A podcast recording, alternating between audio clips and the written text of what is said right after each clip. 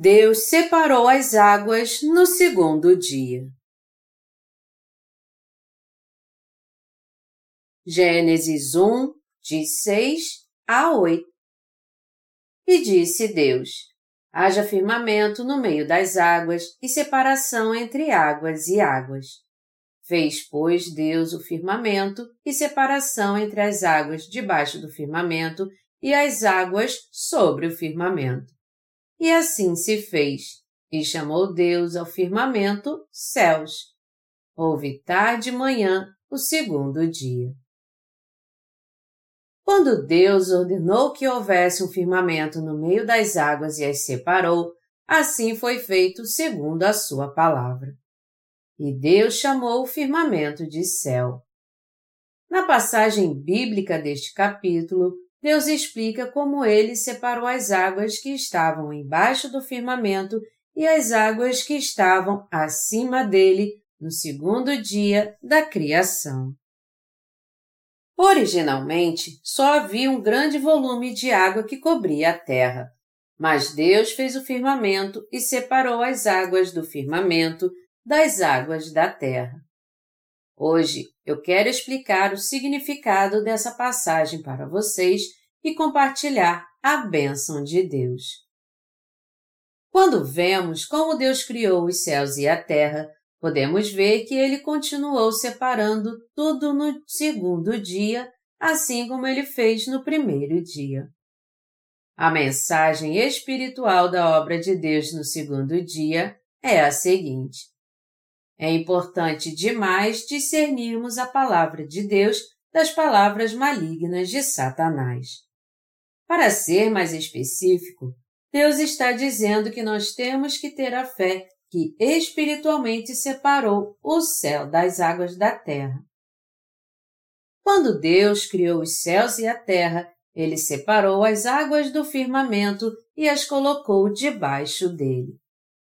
Ele fez isso para que entendêssemos que, se quisermos ter a verdadeira fé, temos que beber primeiro as águas que vêm do firmamento.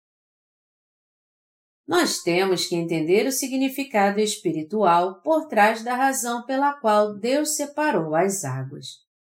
Só então poderemos crer no Evangelho da Água e do Espírito que Jesus Cristo nos deu e fazer a obra de Deus pela fé. Em outras palavras, o texto bíblico deste capítulo nos diz que se não entendermos a palavra de Deus e separá-la das palavras de Satanás, nós jamais poderemos entrar no reino de Deus. A verdade tem que ser separada do que é falso. Se não pudermos separar a verdade do que é falso, nós não poderemos fazer a obra de Deus e ainda pior, acabaremos nos opondo a Deus. Todavia, no cristianismo atual, os chamados legalistas e evangélicos ainda não conseguem separar a verdade da mentira, crendo erradamente nas doutrinas de homens que eles mesmos criaram.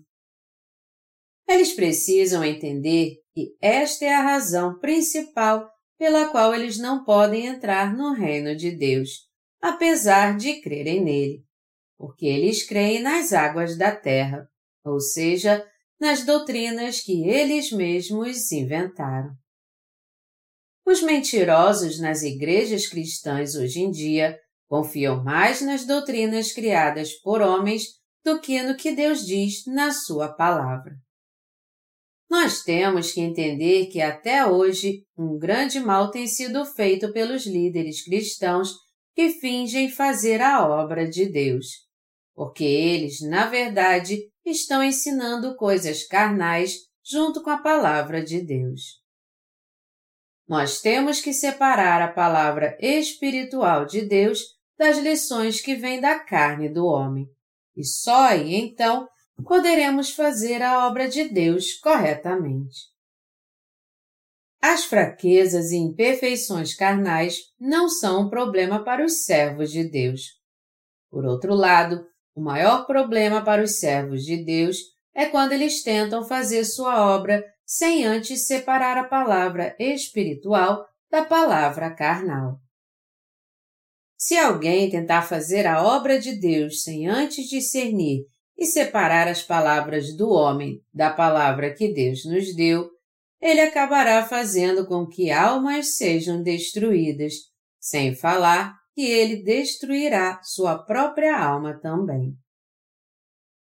Nós que nos tornamos obreiros de Deus, temos que pregar a palavra que Deus está nos mandando, tendo o entendimento correto dela. E por quê? Porque essa é a vontade de Deus. As águas sobre o firmamento e as águas abaixo deles eram muito diferentes. Portanto, os obreiros de Deus têm que conhecer a palavra do Evangelho da Água e do Espírito, separar os falsos evangelhos do verdadeiro Evangelho e só pregar o Evangelho da verdade. Hoje, podemos saber exatamente o que a palavra de Deus está nos dizendo através da palavra do Evangelho da Água e do Espírito. Os obreiros de Deus têm que conhecer o mistério do Evangelho da Água e do Espírito corretamente, crer nele e pregá-lo a todos, tendo fé neste Evangelho. Só então todo pecador poderá conhecer a verdade da redenção de Deus e glorificá-lo através dela.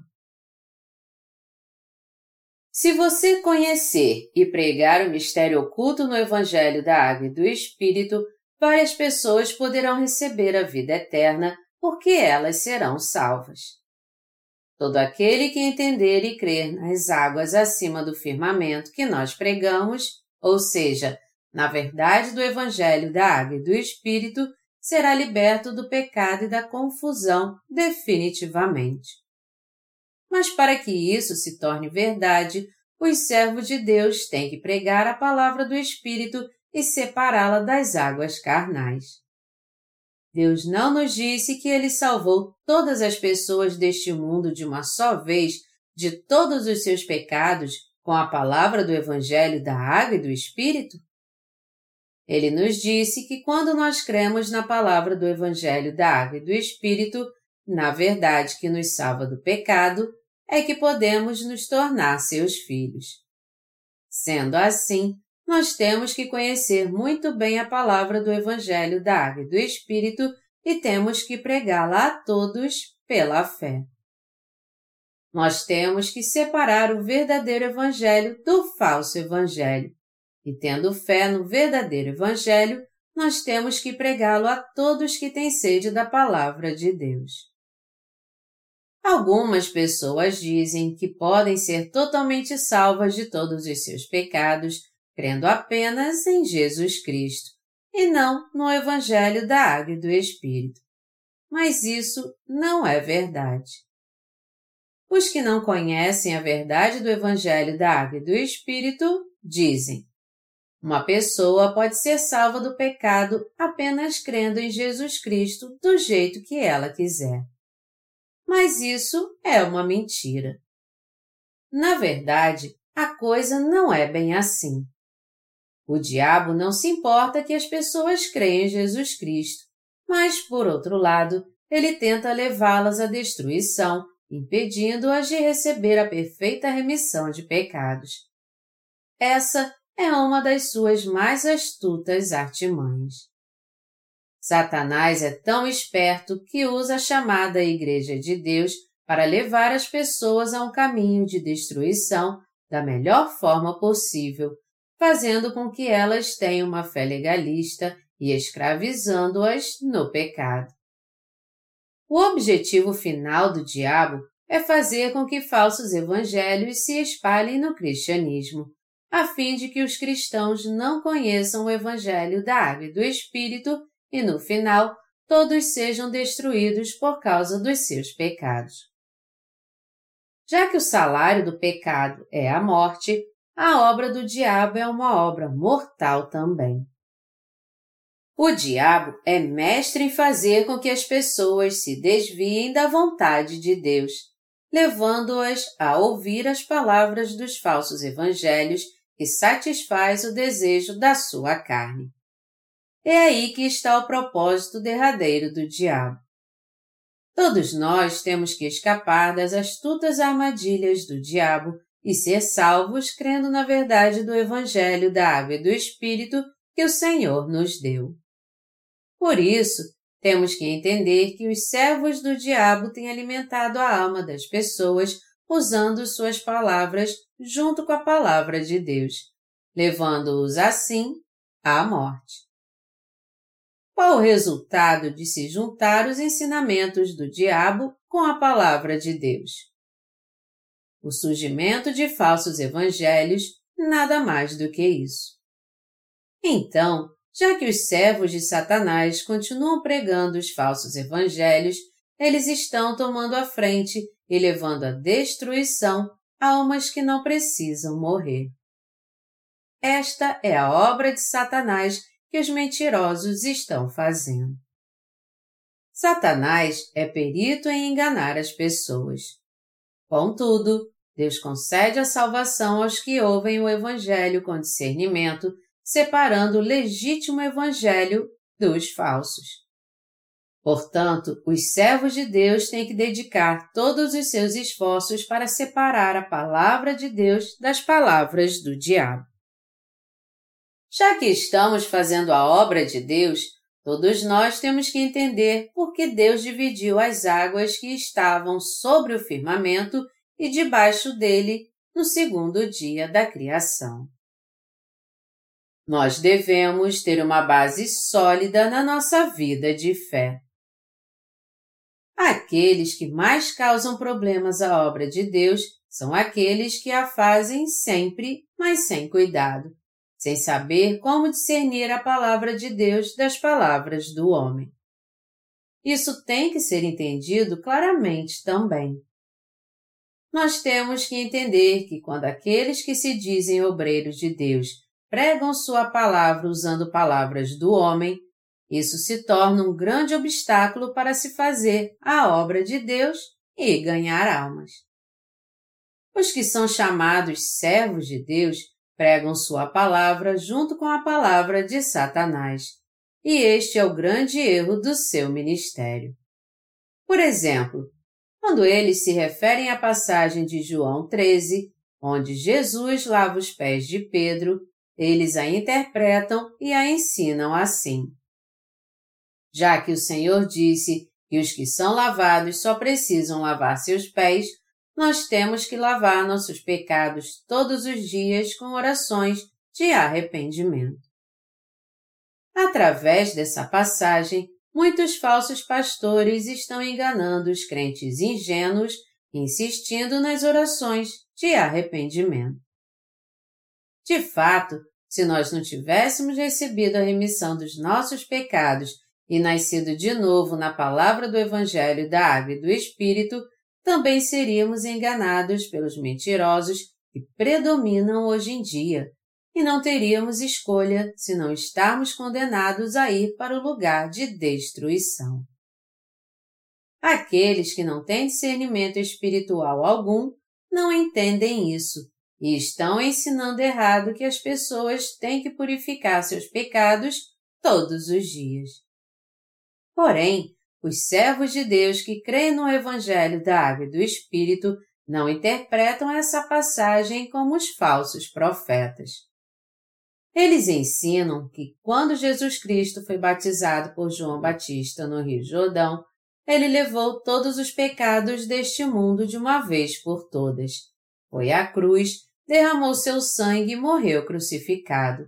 E assim nos salvou de todos os nossos pecados de uma vez. Jesus Cristo é o Salvador que purificou os pecados deste mundo de uma vez por todas com o Evangelho da Água e do Espírito. A Bíblia diz que este Evangelho da Água e do Espírito é a verdade. Ao vir a essa terra num corpo carnal, Jesus Cristo remiu completamente todos os nossos pecados de uma vez por todas, desde o começo até o fim, com a verdade do Evangelho da Água e do Espírito. Quando Jesus Cristo veio a essa terra, ele foi batizado por João Batista. E enquanto levava sobre si os pecados deste mundo, ele foi condenado por eles quando foi crucificado e derramou seu sangue até a morte. Ressuscitou dos mortos e assim se tornou o Salvador de todo aquele que crê no Evangelho da Água e do Espírito. Quando Jesus lavou os pés dos seus discípulos em João 13, ele estava se referindo ao Evangelho da Água e do Espírito, a verdade da salvação, pela qual ele purificou todos os seus pecados, até mesmo aqueles que eles cometeriam no futuro. Mas apesar disso, muitas pessoas ainda não aceitam a verdade da salvação, pois não encontraram o verdadeiro Evangelho de Deus da água e do Espírito.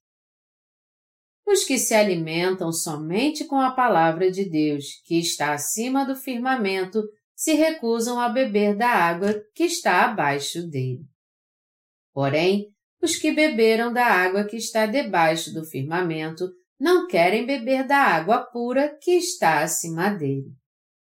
Jesus Cristo disse: E ninguém, tendo bebido vinho velho, prefere o novo, porque diz: O velho é excelente. Lucas 5, 39. No mundo real, o vinho velho é melhor.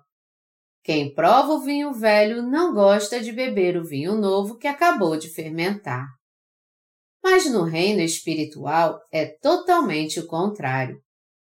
Quando nós olhamos para a história da humanidade, vemos que, por mais antiga que ela seja, os ensinamentos filosóficos e religiosos que nasceram do pensamento humano são totalmente contrários à palavra de Deus. Por mais sábias e profundas as filosofias e ideias deste mundo possam parecer, elas nada mais são do que ensinamentos rudes e tolos, que não podem ser comparados à grande verdade da salvação que livra as pessoas do pecado, que é o Evangelho da Água e do Espírito.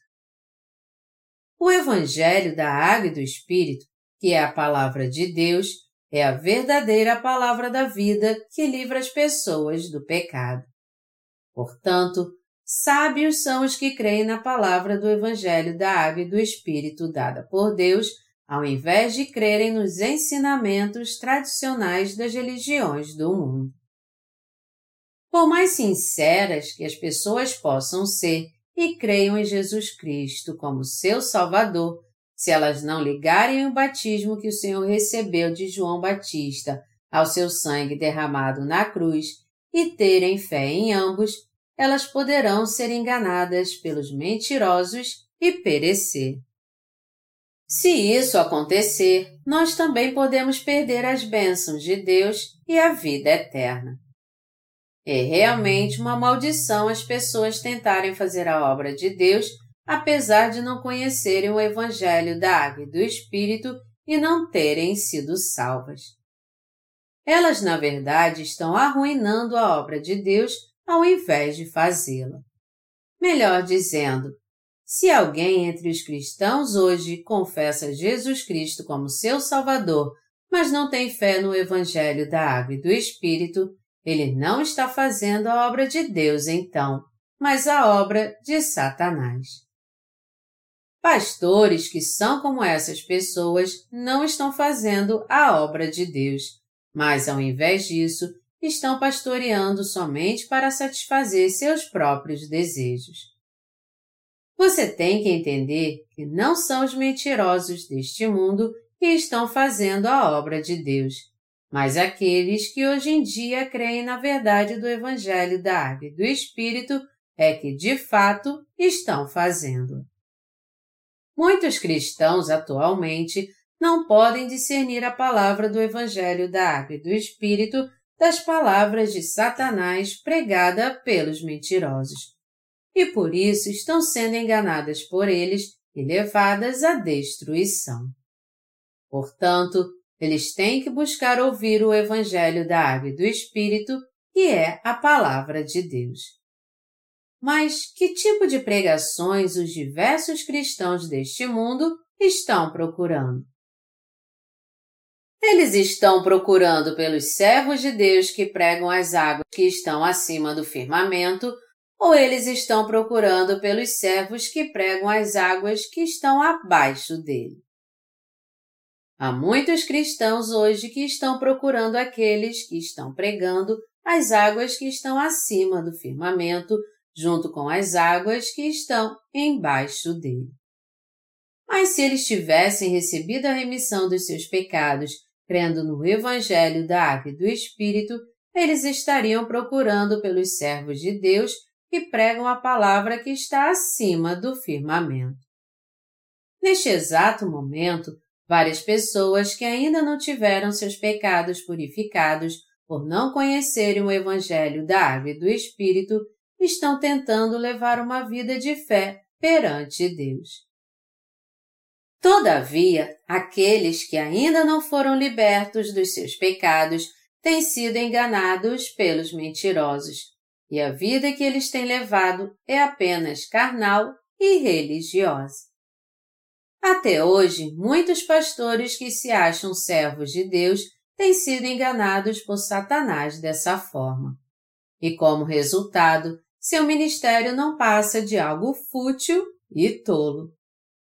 Mas a diferença entre a fé dessas pessoas e daqueles que creem no Evangelho da Água e do Espírito é muito nítida. Nós vemos que o Espírito Santo não habita no coração dos que creem no falso Evangelho, mas que creem no Evangelho da Água e de Jesus Cristo. Apesar de crerem em Jesus hoje em dia, o Espírito Santo não pode vir sobre eles, pois a verdade do Evangelho não está neles. O motivo de eles ainda estarem em trevas é porque não sabem que a palavra do Evangelho da Água e do Espírito é a grande verdade da remissão de pecados.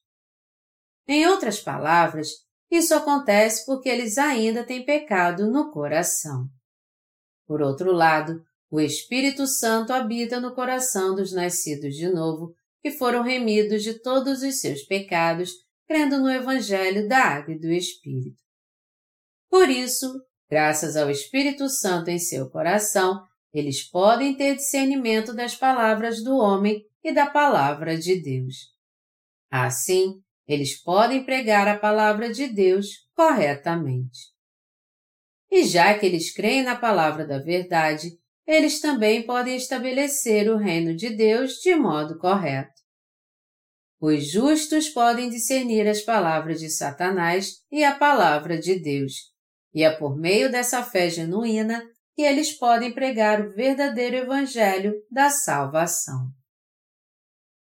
Os que estão ocultando a glória de Deus até hoje são os que não conhecem a verdade do Evangelho da Água e do Espírito.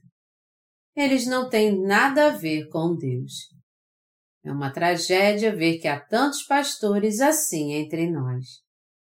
E apesar de dizerem que fazem a obra de Deus com o coração voluntário, eles estão fazendo, na verdade, a obra de Satanás e não de Deus. Ao invés de fazer a obra de Deus, eles estão realmente blasfemando dela. E um problema maior ainda é que eles não conseguem entender isso. Outra característica destes mentirosos é que eles não têm conhecimento da verdade e só andam ocupados. Agora, o que eles precisam fazer primeiro é crer no Evangelho da Água e do Espírito, o Evangelho de Deus. Eles têm que ouvir o Evangelho da Água e do Espírito que vem da Igreja de Deus agora. A obra de Deus hoje em dia tem que ser confiada àqueles que creem na verdade do Evangelho da Água e do Espírito. Portanto, você também tem que servir a verdade do Evangelho junto com os crentes do Evangelho da Água e do Espírito. Se você acha que está fazendo a obra de Deus hoje, mas não conhece o Evangelho da Água e do Espírito, o Evangelho da Verdade, você tem que buscar ainda mais o Evangelho da Água e do Espírito, pois você está espiritualmente cego. Assim como é essencial colocar um alicerce firme para se construir uma casa, para que façamos a obra de Deus, primeiro temos que firmar nosso alicerce da fé corretamente, crendo no Evangelho da Água e do Espírito. Só é possível alguém sair para salvar outras almas como obreiros de Deus se ele primeiro for salvo de seus pecados de uma vez por todas. As pessoas podem fazer de tudo por si mesmas para se tornarem obreiros de Deus antes de serem salvas, mas no fim sua fé se acabará totalmente. Para que você se torne alguém de fé perante Deus, você tem que receber a remissão dos seus pecados primeiro por meio da verdade do Evangelho da Água e do Espírito, ser salvo de todos os seus pecados e construir sua casa sobre o alicerce da verdadeira fé, da verdadeira salvação. Nós temos que firmar o alicerce da nossa salvação com a palavra de Deus primeiro, e só então seguir pelo caminho da fé. Pessoas assim é que são sábias perante Deus. Todos nós temos que edificar a verdadeira casa da nossa salvação com a verdade do Evangelho da Água e do Espírito, a fim de herdarmos as mansões do Reino de Deus. Nós agora temos que crer em Jesus Cristo como nosso Salvador, que veio a essa terra pela verdade do Evangelho da Água e do Espírito, e andar com o Senhor. Só então poderemos pregar o Evangelho do Senhor e caminhar com ele até o fim. E mesmo que demore um pouco, a primeira coisa que precisamos fazer é firmar o alicerce da nossa salvação com a palavra da verdade e construir o edifício da nossa fé sobre este alicerce que é sólido como uma rocha. Aos olhos das pessoas, Pode até parecer demorado alguém firmar o alicerce da sua salvação e só depois começar sua vida de fé. Mas aos olhos da fé, podemos ver que é isso e é o mais sábio a fazer. Nós temos que construir o edifício da nossa fé com a verdade do Evangelho da Água e do Espírito. Agora que cremos na verdade do Evangelho da Água e do Espírito, todos nós podemos receber a verdadeira salvação. E agora que construímos nosso edifício da fé, da verdadeira salvação, nós podemos viver na paz do Senhor, não tendo mais nada a temer. A razão pela qual nós, crentes no Evangelho da Água e do Espírito, temos que viver neste mundo é fazer com que todos sejam salvos do pecado e se tornem filhos de Deus. Mas para fazermos isso, primeiro temos que colocar um firme alicerce da fé no Evangelho da Água e do Espírito e só então fazermos a obra de Deus. Só então nós poderemos escapar do julgamento do pecado quando Jesus voltar a essa terra, seja quando for. No entanto, os que começam sua vida de fé sem nem conhecer o Evangelho da Água e do Espírito são como os que constroem a sua casa sobre a areia. Deus disse que no dia do julgamento, o que construiu a sua casa sobre a areia não irá escapar do seu juízo e grande será a sua queda.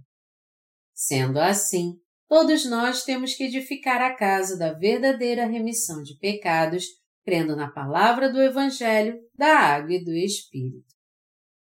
No segundo dia da criação, o Senhor fez o firmamento e dividiu as águas acima e embaixo dele. Deus chamou de céus o espaço acima do firmamento e de terra o espaço abaixo dele. Quanto às águas que cobriam a terra, Deus colocou parte delas acima do firmamento e juntou o restante num só lugar. É com as águas que estão acima do firmamento que devemos firmar o alicerce da nossa salvação e da nossa fé, a fim de levarmos uma vida de fé.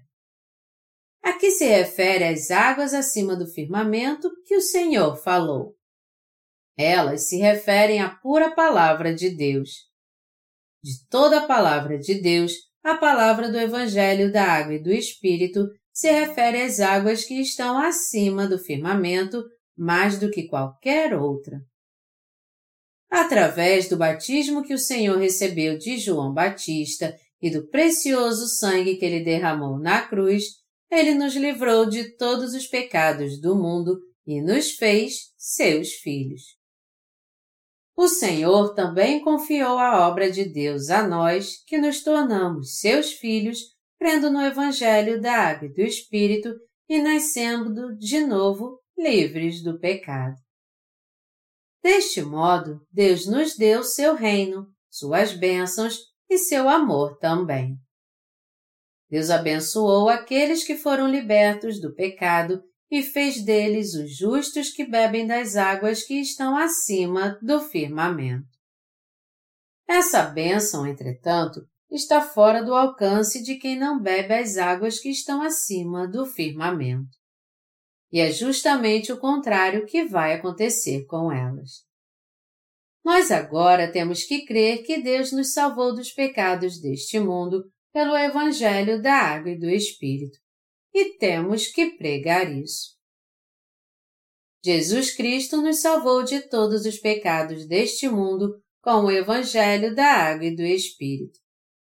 Ao colocarmos o alicerce da fé que nos salva de todos os nossos pecados, nós temos que fazer isso com o Evangelho da Água e do Espírito, assim como pregar essa verdade aos outros, levando-os a crer em Jesus Cristo, que veio pela água e pelo Espírito, e a louvar à luz da verdade de Deus. Por outro lado, aqueles que não firmaram o alicerce da sua salvação com as águas acima do firmamento se tornarão filhos da destruição. Por mais sábio e culto que alguém possa ser, ninguém poderá ser salvo de todos os seus pecados a não ser que beba das águas que estão acima do firmamento. Algumas pessoas afirmam que foram salvas dos seus pecados só porque creem no sangue de Jesus Cristo na cruz. Mas sua consciência sabe muito bem que isso não é verdade. Elas creem em Jesus Cristo em vão, pois creem nele sem separar as águas que estão acima do firmamento das que estão abaixo dele. Em algumas igrejas cristãs, tem gente que diz que crê no Evangelho da Água e do Espírito. Entretanto, quando nós analisamos seus ensinamentos em detalhes, podemos ver que eles, na verdade, estão pregando para as pessoas as águas que estão acima do firmamento, junto com as que estão embaixo dele. Essas pessoas não são crentes no Evangelho da Água e do Espírito. Elas não passam de joio para Deus. Ainda há servos de Deus neste mundo, salvando as pessoas do pecado com o Evangelho da Água e do Espírito. Todavia, há muitos mentirosos neste mundo também, fazendo cultos para Satanás e enganando as pessoas para que elas não façam a obra de Deus. Eu vou tornar isso mais claro para você. Aqueles que ainda não receberam a palavra do Evangelho da Água e do Espírito são todos mentirosos. Aqueles que creem somente no sangue da cruz para sua salvação e pregam isso são mentirosos que estão enganando eles mesmos e os outros. Quase todos no mundo inteiro creem apenas no sangue da cruz e afirmam que isso traz salvação. Mas essas pessoas não foram salvas de fato, pois elas não têm o Evangelho da Água e do Espírito em seu coração. A Bíblia diz que só o Evangelho da Água e do Espírito é o Evangelho absoluto da verdade. Nada mais neste mundo pode ser a verdade da salvação senão o Evangelho da Água e do Espírito dado pelo Senhor. Eu sei algumas coisas sobre as correntes teológicas que há no mundo hoje em dia. Contudo, quando faço uma pesquisa na teologia, o Evangelho da Água e do Espírito não se encontra nela. Isso tudo é como as águas embaixo do firmamento. Toda a teologia está baseada no conceito de que é possível ser salvo crendo apenas no sangue de Jesus Cristo na cruz. e baseadas nele, cada denominação diz uma coisa diferente da outra. Por isso, entre todos os teólogos, eu não pude encontrar um que dissesse: Eu agora não tenho mais pecado, porque eu fui verdadeira e completamente purificado dos meus pecados pelo sangue da cruz. Se existe alguém que afirma isso, ele só fala isso pelo lado doutrinário. Portanto, eles nada mais são do que religiosos que precisam constantemente buscar a remissão dos seus pecados, diferente dos verdadeiros cristãos que conhecem a verdade do Evangelho da Água e do Espírito e creem nela. O que há de diferente nos cristãos deste mundo é somente as denominações que eles fazem parte. Todos eles não têm nada a ver com a verdade do Evangelho da Água e do Espírito. Neste exato momento, várias pessoas estão achando que seus pecados foram apagados só porque creem no sangue da cruz. Mas isso não é verdade. Essas pessoas só terão todos os seus pecados apagados de uma vez por todas quando crerem na verdade do Evangelho da Água e do Espírito. Caso contrário, seus pecados jamais desaparecerão. A palavra de Deus diz claramente que todos nós temos que receber a remissão dos nossos pecados por meio da verdade do Evangelho da Água e do Espírito. Por este motivo, eu creio no Evangelho da Água e do Espírito e estou dando testemunho a você das águas que estão acima do firmamento. É quando você ouve este Evangelho da Água e do Espírito com seus ouvidos e aceita o Evangelho da remissão de pecados com seu coração, que a verdadeira salvação vem à sua alma. Se você hoje crê que foi salvo dos seus pecados só pelo sangue da cruz, você tem que parar de enganar a si mesmo, retornar para Deus e crer no Evangelho da Água e do Espírito. Não há outro lugar neste planeta onde o Evangelho da Água e do Espírito está sendo pregado senão na Igreja de Deus. Não há outro lugar neste mundo onde os que creem no Evangelho da Água e do Espírito têm comunhão, senão na Igreja de Deus. E já que os servos de Deus neste mundo estão pregando agora o Evangelho da Água e do Espírito de modo bem claro e levando as pessoas a receber a remissão de seus pecados, você não pode perder a sua oportunidade de crer nele. Se você crê somente no sangue de Jesus Cristo na cruz, você pode até ser chamado de cristão e ser reconhecido como religioso deste mundo, mas não poderá se tornar um verdadeiro cristão. Se você rejeitar o Evangelho da Água e do Espírito, você jamais poderá se livrar dos seus pecados. Não há outra maneira de se escapar do pecado de uma vez por todas, senão crendo na verdade do Evangelho da Água e do Espírito. Eu exorto todos vocês a entender isso pela fé. Isso porque Deus jamais diz ao pecador: Você é justo e faz parte do meu povo, nem escreve seu nome no livro da vida. Um atributo comum a todos os heréticos no cristianismo é que eles pregam as águas que estão acima do firmamento, junto com as que estão embaixo dele.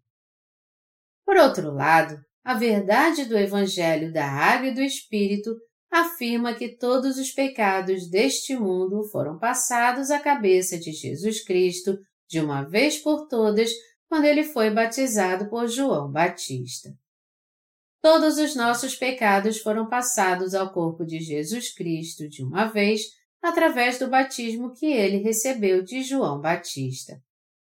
Apesar disso, as pessoas ignoram esta verdade e estão tentando ser salvas do pecado, crendo apenas no sangue da cruz. E é por isso que elas não podem ser salvas.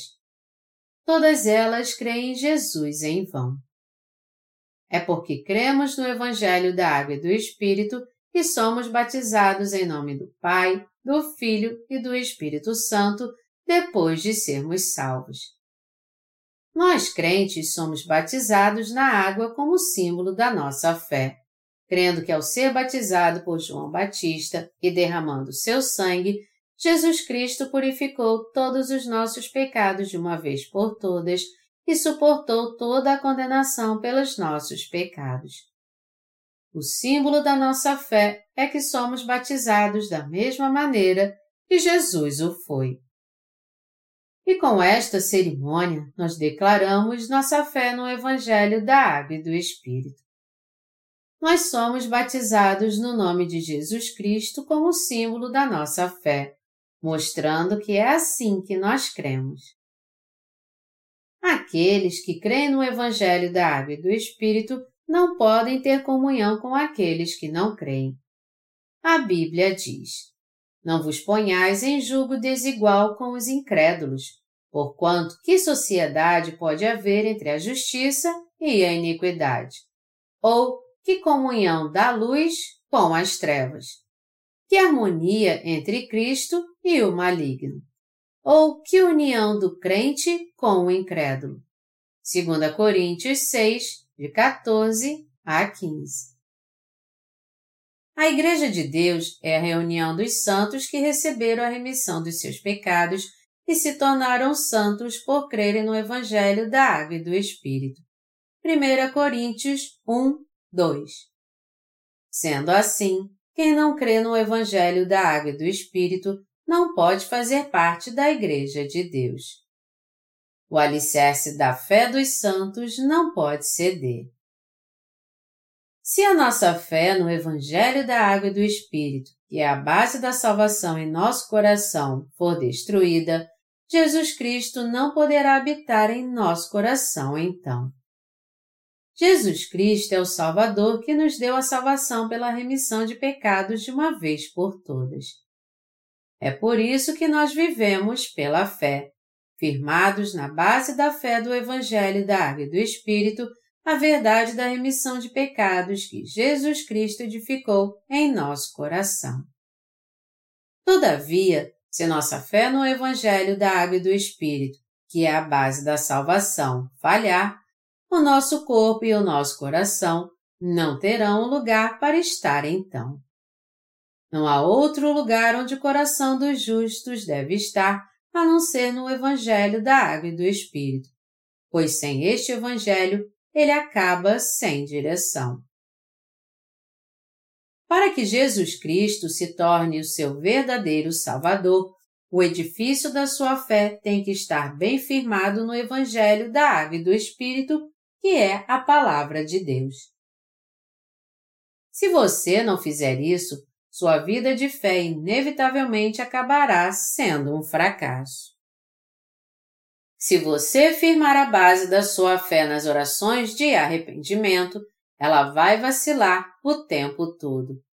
Sua fé só é completa quando você tem uma vida de fé confiando somente no sangue da cruz e fazendo suas orações de arrependimento? Uma fé assim está fadada a esmorecer frequentemente. É por isso que temos que crer nas águas que estão acima do firmamento ou seja, no Evangelho da Água e do Espírito, como sendo a verdade da remissão dos nossos pecados. Aqueles que ouvem as palavras do homem sem discerni-las da palavra de Deus estão propensos a se desviar dele. Então, de uma forma ou de outra, temos que separar a verdade do que é falso e crer no que é verdadeiro. Os que creem sem separar a palavra de Deus das palavras do homem irão perecer. Portanto, nós temos que separar a verdade da salvação do que é falso, discerni-la corretamente e crer somente nela. Amados irmãos, nossos pecados podem ser purificados sem o batismo que Jesus Cristo recebeu de João Batista? Não, os pecados deste mundo jamais podem ser purificados sem o Evangelho da Água e do Espírito que Jesus Cristo nos deu. E já que Jesus Cristo levou sobre si todos os pecados do mundo ao ser batizado por João Batista, e como consequência derramou seu sangue e assim cumpriu a justiça de Deus. Quem crê nessa verdade de todo o coração já foi purificado de todos os seus pecados de uma vez por todas. E apesar de pecarmos todos os dias, por nós crermos na verdade do Evangelho da Água e do Espírito e não nas nossas orações de arrependimento, todos os nossos pecados já foram completamente purificados. Quem mais poderia ter os pecados deste mundo purificados em seu coração? Vistos através da nossa fé no Evangelho da Água e do Espírito, nossos pecados já foram purificados de uma vez por todas. E o fato é que eles já foram purificados lá no passado. É pelo fato de termos fé no batismo de Jesus Cristo que todos os pecados do nosso coração foram purificados de uma vez por todas pela fé. Jesus Cristo foi batizado por João Batista. Mateus 3, de 13 a 17. A palavra batismo primeiramente significa lavar. Todos os nossos pecados já foram lavados por meio do batismo que Jesus recebeu. A palavra batismo também quer dizer enterrar. E, portanto, Jesus Cristo só pôde morrer na cruz, dizendo: Está consumado, porque foi batizado por João Batista. Deste modo, todo aquele que crê no Evangelho da Água e do Espírito morreu com Jesus Cristo e também ressuscitou espiritualmente com ele pela fé.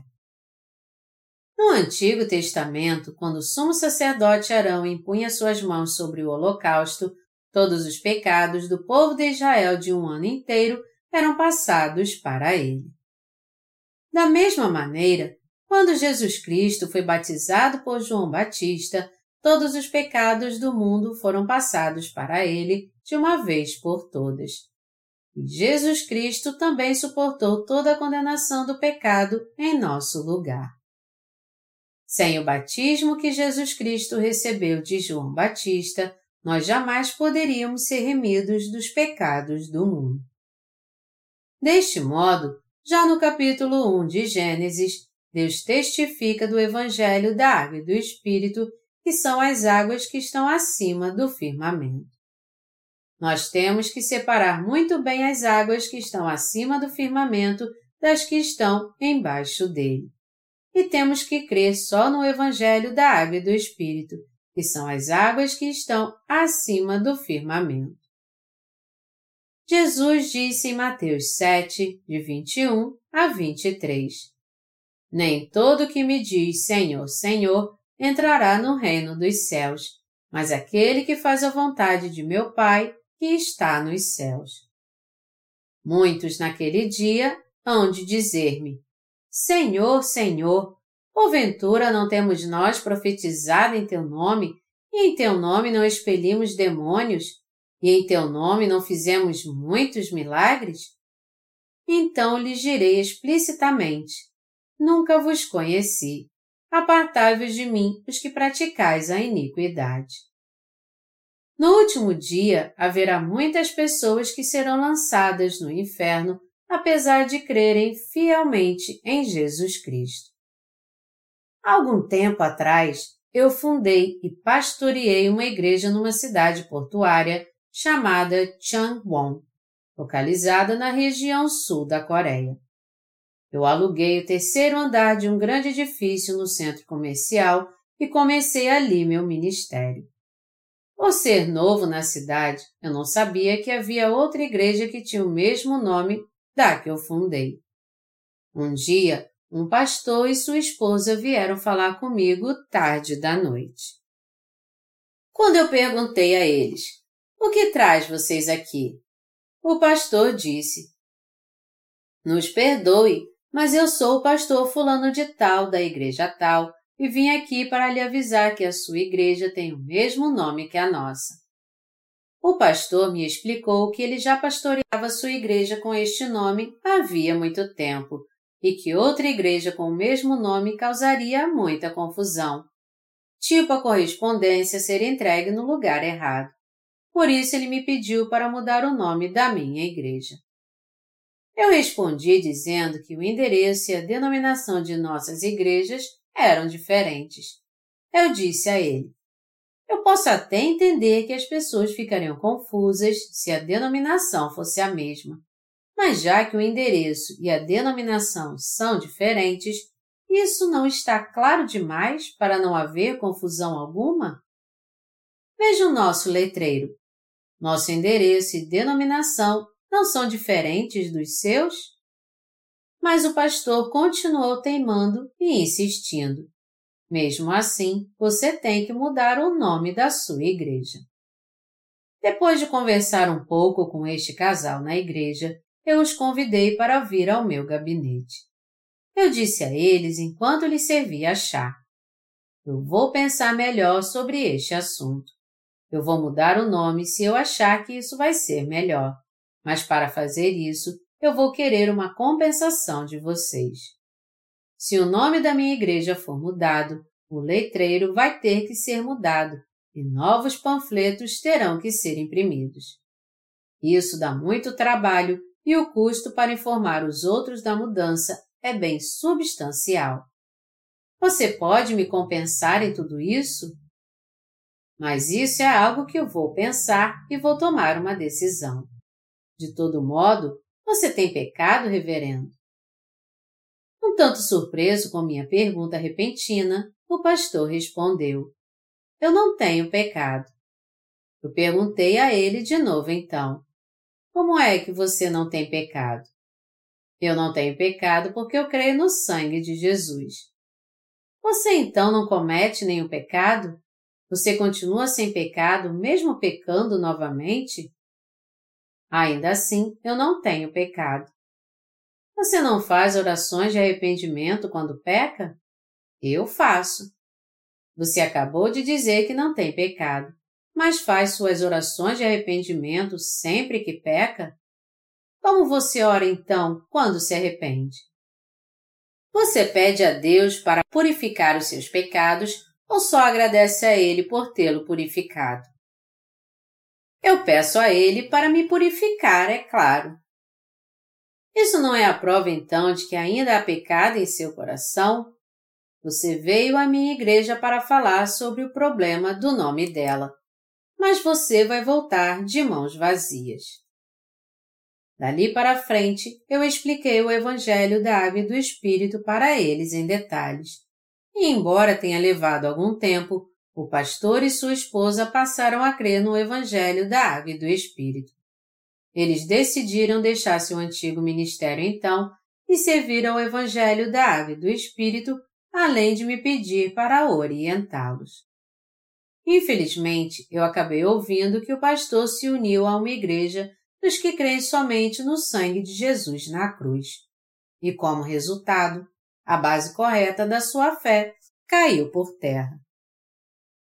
Apesar de eu ter separado as águas que estão acima do firmamento das que estão abaixo dele para aquele pastor com a palavra de Deus, Satanás misturou o evangelho da água e do Espírito que o pastor havia recebido com um falso evangelho e acabou com sua fé. Deus não aprova simplesmente qualquer evangelho. Nós temos que entender o que a Bíblia quer dizer quando fala que Deus separou as águas que estavam acima do firmamento das que estavam abaixo dele, e crer nisso pela fé. Nós agora temos que entender que se nós dissermos que qualquer evangelho está correto, espiritualmente falando, acabaremos caindo totalmente então. O problema é a fraqueza da nossa fé, não a palavra de Deus. A palavra da verdade de Deus é perfeita e imutável. Ela é verdadeira e completa. Por isso, o homem jamais pode dizer que a palavra de Deus tem contradições, pois ele é fraco. Ao contrário, ele tem apenas que crer no Evangelho da Água e do Espírito. O Senhor disse: Eu sou o caminho e a verdade e a vida. A palavra de Deus é a verdade. O que o Senhor disse é verdade, é vida, é o caminho. Um atributo que é muito comum a todos os mentirosos é que eles nunca pregam o Evangelho da Água e do Espírito, e só estão obcecados em trazer mais e mais pessoas para o seu rebanho. Para fazerem isso, eles pregam somente o que agrada à mente carnal das pessoas. Eles ensinam que se seus seguidores crerem apenas em Jesus Cristo e forem fiéis à sua igreja, eles serão abençoados, prósperos e terão uma vida longa e saudável nessa terra. Todavia, nós não podemos pregar para as pessoas as águas que estão acima do firmamento, junto com as que estão abaixo dele. Se fizermos isso, elas jamais poderão nascer de novo e ser remidas dos seus pecados. Os mentirosos dizem que são filhos de Deus só por causa da sua doutrina, mas na verdade eles têm pecado no coração ainda. Aqueles que agora receberam o Espírito Santo, crendo no Evangelho da Água e do Espírito, conseguem entender a Deus de uma maneira bem profunda através do Espírito Santo. Por isso, o que está no coração das pessoas é revelado a eles nitidamente pela palavra da verdade. Quando nós analisamos o coração das pessoas com a verdadeira palavra da água e do Espírito, nós podemos ver se existe nele pecado ou não. Já que Deus deu fé, sabedoria e discernimento espiritual àqueles que creem no Evangelho da Água e do Espírito, nós podemos facilmente ver se alguém é pecador ou justo apenas olhando nos seus olhos ou conversando um pouco com ele. Tudo que precisamos fazer para descobrir se alguém foi salvo ou não é apenas pedir a Ele que nos explique como ele foi salvo e ouvir sua explicação. Deste modo, nós podemos ver qual é a condição espiritual das pessoas por meio da verdade do Evangelho da Água e do Espírito. Contudo, por outro lado, aqueles que não separam as águas que estão acima do firmamento das que estão abaixo dele são incapazes de discernir o que é verdadeiro ou falso. É por isso que é muito importante entender o que são essas águas que estão acima do firmamento, crer nelas e pregá-las aos outros. As águas que estão acima do firmamento têm que ser muito bem separadas como as águas que estão acima do firmamento. E as águas que estão abaixo do firmamento têm que ser muito bem separadas como as águas que estão abaixo do firmamento e temos que pregar isso deste jeito. Temos que pregar o Evangelho com discernimento, separando o Evangelho da água e do Espírito dos outros Evangelhos. Nós temos que separar a palavra de Deus das palavras do diabo e pregar somente ela. Nós jamais devemos misturar a verdade com a mentira. Deus disse: No teu campo não semearás semente de duas espécies. Levítico 19, 19. Já que Deus nos mandou não semear duas espécies de sementes, nós temos que pregar somente o Evangelho da Água e do Espírito em que cremos. Temos que pregar apenas a palavra escrita por Deus. Algumas pessoas perguntam: isso significa então que é somente pelo batismo que recebemos a purificação dos nossos pecados? Os pecados do homem são purificados através do batismo de Jesus e do seu sangue na cruz. Portanto, é através do batismo que Jesus Cristo recebeu que todos os pecados das pessoas são tirados do seu coração e passados para ele. E é por este sangue na cruz e estes pecados são condenados. Mas Deus também diz isso no Antigo Testamento? Deus também fala sobre esta mesma verdade no Antigo Testamento. Toda a palavra do Antigo Testamento é a sombra da palavra do Novo Testamento. A circuncisão no Antigo Testamento é a sombra do batismo que Jesus recebeu no Novo Testamento. No Antigo Testamento, quem não era circuncidado não podia celebrar a Páscoa do Senhor. Êxodo 12, 48. Todos que queriam celebrar a Páscoa tinham que ser circuncidados, mesmo sendo israelita. Quem não era fisicamente circuncidado não podia participar da ceia da Páscoa. Esta regra se aplica do mesmo modo no Novo Testamento. Se não nascermos de novo, nós não poderemos participar do banquete celestial. E nós só nascemos de novo livres de todos os nossos pecados quando cremos no Evangelho da Água e do Espírito. O Senhor disse que é crendo no Evangelho da Água e do Espírito que nós podemos nascer de novo, livres dos nossos pecados e entrar no reino de Deus. É por isso que todos devem crer no Evangelho da Água e do Espírito, ser purificados de seus pecados e nascer de novo. Nós temos que crer no Evangelho pelo qual o Senhor nos salvou dos pecados deste mundo, pela água e pelo sangue. A palavra do Evangelho da Água e do Espírito, com certeza, é a palavra que está acima do firmamento. Mas, apesar disso, os cristãos atuais não querem conhecer o Evangelho da Água e do Espírito, muito menos crer nele. O cristianismo está sendo corrompido até hoje, pois se recusou a crer no Evangelho da Água e do Espírito dado pelo Senhor. Então, todo cristão tem que se arrepender e crer no Evangelho da Água e do Espírito. Por que o cristianismo no mundo inteiro se tornou algo tão desolado? Porque ele falhou em crer nas águas que estão acima do firmamento e pregar sobre isso.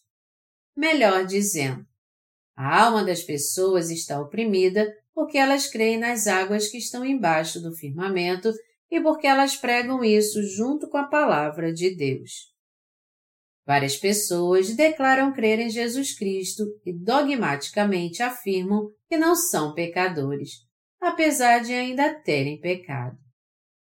Por causa disso, este mundo está cheio de cristãos que fingem ser crentes fiéis, apesar de terem uma fé legalista. No primeiro dia, Deus salvou os pecadores através da luz da vida. No segundo dia, Deus separou os que foram salvos do pecado, isto é, ele dividiu as águas acima do firmamento das águas abaixo dele. Quando Deus criou os céus e a terra, todo o mundo estava coberto pelas águas, mas ele colocou parte dessa água no céu. Então, um espaço chamado firmamento passou a existir entre as águas. Não subestime o que Deus fez. Sua palavra é a verdade. Como seria maravilhoso se todos bebessem das águas acima do firmamento. Todos teriam se tornado justos se tivessem bebido dessa água. Além disso, o cristianismo seria o reino de Cristo hoje. O mundo vai mudar se os justos continuarem vivendo neste mundo. Nós que somos justos praticamos o mal? Não, nós não praticamos o mal. Um justo jamais pratica maldade. Por outro lado, quanta maldade os cristãos que ainda não nasceram de novo praticam neste mundo. Eles praticam tanta maldade que até mesmo os não cristãos ficam enojados com eles. Mas por que isso acontece? Porque eles não beberam das águas que estão acima do firmamento pela fé porque eles foram enganados pelos mentirosos e beberam água misturada. A Bíblia deixa bem claro que quem prega as águas abaixo do firmamento, junto com as águas que estão acima dele, não são servos de Deus. Todo aquele que bebe das águas acima do firmamento, junto com as águas que estão abaixo dele, acabarão morrendo. Somente através das águas acima do firmamento é que Deus nos salva dos pecados do mundo. E Ele nos sacia ao enviar a chuva do céu. Se alguém de fato quiser receber a vida eterna, ele tem que beber das águas acima do firmamento. Mas se ao invés disso ele beber das águas que estão nessa terra, ele acabará perecendo espiritualmente. Deus nos salvou dos nossos pecados através do Evangelho da Água e do Espírito. e é sob a graça da salvação que vivemos agora. Deus nos deu a vida eterna, derramou sobre nós bênçãos do céu, nos fez seus obreiros e confiou a nós o ministério da reconciliação. 2 Coríntios 5, 18. A fim de que fôssemos mais do que capazes de fazer sua obra. Eu vivo dando graças ao Senhor mais e mais. De um modo ou de outro, todos nós temos que pregar somente as águas que estão acima do firmamento. E nós também temos que condenar abertamente as águas abaixo do firmamento, porque elas são as palavras do diabo. Todos nós temos que viver dando graças a Deus, confiando apenas no Evangelho da Água e do Espírito. Já que nosso Senhor é o Deus que veio a nós pela água e pelo Espírito e nos salvou, todos que creem nele já receberam o dom da salvação. Portanto, nós temos sempre que dar valor a essa palavra em nosso coração e viver de acordo com a perfeita vontade de Deus.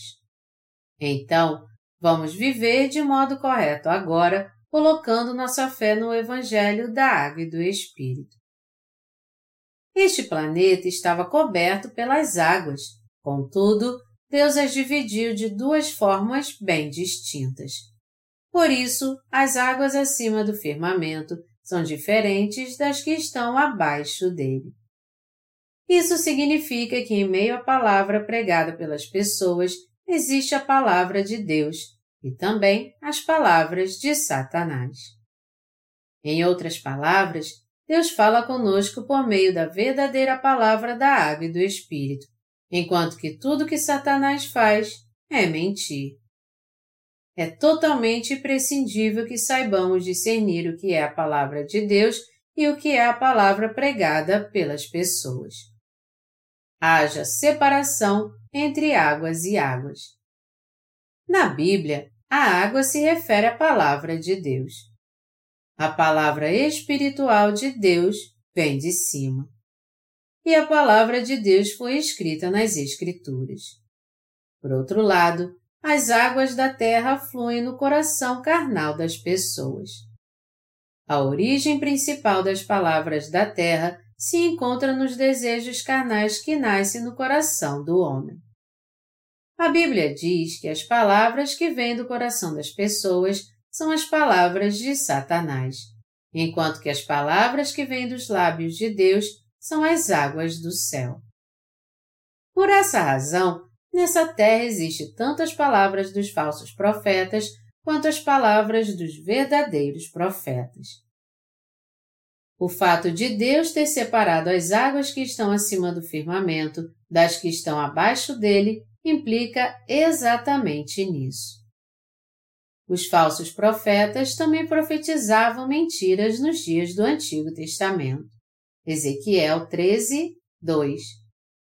As palavras de Satanás atuam no coração das pessoas através da maldade e da mentira. Quando nós olhamos para aqueles que são usados por Satanás como seus instrumentos, vemos como eles mentem segundo o desejo pecaminoso do seu coração. Eles consideram o Espírito Santo um objeto e assim mentem exigindo que seus seguidores recebam o fogo do Espírito ou dizendo coisas absurdas que vêm do seu coração. Quando ouvimos atentamente o que eles dizem, nós vemos que tudo vem do seu próprio coração. É algo tão impuro e enganoso que nem dá vontade de ouvir. Quando nós vamos a um retiro de oração ou a um culto de avivamento e o pregador abre sua Bíblia, na maioria das vezes nós podemos dizer se o que ele está falando é algo da Bíblia mesmo ou do seu coração. Estes pregadores pregam algo que é totalmente relevante à Bíblia. Usando todo tipo de artifícios, indo de um grande coral a uma banda de rock e alto-falantes enormes, eles despertam a emoção na alma dos que ainda não nasceram de novo. Depois disso, então, eles dizem à igreja para receber o Espírito Santo e, usando o microfone para imitar o som do vento, eles gritam: recebam fogo. Isso, no entanto, nada mais é do que levar a multidão ao êxtase, despertando sua emoção. Por outro lado, Deus diz na Bíblia que o Espírito Santo é dado como um dom quando alguém recebe a remissão dos seus pecados. E apesar de a Bíblia dizer que o Espírito Santo é dado como um dom a alguém que recebe a remissão de seus pecados, Atos 2, 38, ao invés de pregarem isso, eles enganosamente afirmam que o Espírito é recebido de qualquer jeito. É por isso que eles estão errados. Muitas pessoas acreditam que só de pedirem podem receber o Espírito Santo, independente se receberam a remissão de pecados ou não. Isso, entretanto, é uma crença totalmente errada. Você tem que receber o dom do Espírito Santo, assim como a remissão de seus pecados, crendo no Evangelho da Água e do Espírito. Os falsos profetas mentem o tempo todo só para satisfazer o desejo do seu coração. Seus ensinamentos são palavras que nascem nessa terra.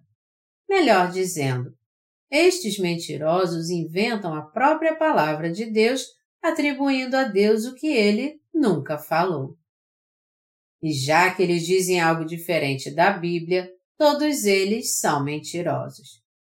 Satanás usa suas palavras para inventar algo que Deus não disse e fazer como se elas fossem dele. É isso que significa as palavras de Satanás. Nós temos que ler a palavra de Deus contida nas Escrituras e pregá-la pela fé. Nós temos que crer na verdade descrita na palavra de Deus e anunciá-la pela fé.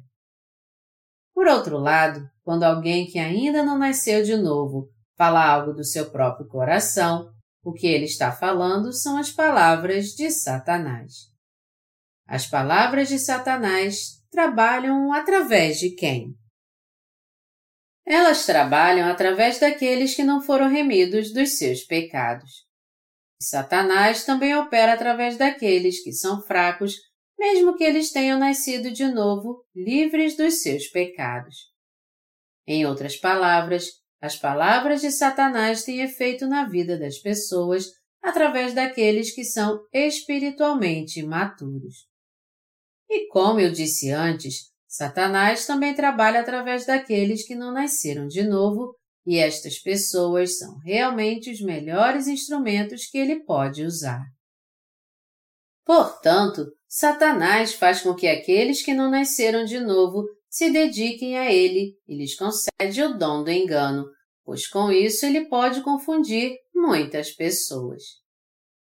E já que ele leva sofrimento ao coração das pessoas, é na vida daqueles que não nasceram de novo que ele atua. Satanás faz com que as pessoas entrem pela porta larga, usando os que não nasceram de novo. Quando olhamos para os crentes que estão sob a autoridade de pastores que não nasceram de novo, nós podemos ver como eles estão cheios das palavras de Satanás. E tudo que a igreja faz através dele é obra de Satanás. Portanto, são estes pastores que têm que nascer de novo primeiro. A verdade tem que ser nitidamente separada do que é falso. Deus também continuou a separar as coisas no segundo dia da criação. Mas como ele fez essa separação? Ele separou sua palavra das palavras de Satanás e também separou seus frutos dos frutos de Satanás. Se alguém ainda não se tornou justo de fato depois de crer em Jesus Cristo, podemos ver claramente então que ele é alguém controlado pelo diabo e que ainda bebe das águas dessa terra. Se alguém continua a ser pecador, mesmo depois de crer em Jesus Cristo por 50 anos, isso acontece então porque ele crê nas palavras do diabo. Por outro lado, os que se tornaram justos crendo em Jesus Cristo e receberam a remissão de pecados em seu coração e que continuam vivendo segundo a palavra depois de crerem em Jesus Cristo, são os que bebem das águas que estão acima do firmamento. Sem dúvida alguma, estes dois tipos de pessoas têm que ser separados. Deve estar bem claro para nós se alguém é pecador ou justo, se ele vai para o céu ou para o inferno, se ele é filho de Deus ou do diabo. Os justos entrarão no reino dos céus, porém os pecadores serão lançados no inferno. Deus separou os seres humanos em dois grupos, e podemos ver claramente que ele fez isso. Mas apesar de Deus ter feito isso abertamente, muitas pessoas ainda vivem se enganando. Quando alguém olha para sua consciência, ele com certeza faz parte de um destes grupos. Deve estar bem claro para nós se alguém nasceu de novo ouvindo a palavra de Deus, se ele é um santo, um justo ou um religioso, se ele tem pecado no coração ou não, se ele pertence à Igreja de Deus ou à de Satanás. Nós primeiro temos que nos confessar de modo correto para sermos salvos dos nossos pecados. Todos nós temos que entender que Deus separou de modo bem claro a verdade do que é falso. Nós temos que entender que as pessoas estão perecendo porque estão enganando a si mesmas, mesmo Deus já tendo lhes mostrado a verdade. As pessoas nunca poderão acusar Deus de enviá-las para o inferno. Isso porque se elas buscarem a Ele realmente e forem sinceras perante Sua palavra, Ele com certeza vai vir ao encontro delas através da Sua palavra da verdade. Quando alguém olha para o seu coração através da palavra de Deus com sinceridade, ele pode descobrir claramente a que grupo pertence. Portanto, os que buscam se iludir enganando a si mesmos e que serão todos destruídos por causa disso, não tem desculpa. A luz está neste mundo agora. A verdade do Evangelho da Água e do Espírito está neste mundo agora. Nós temos a verdade do Evangelho da Água e do Espírito.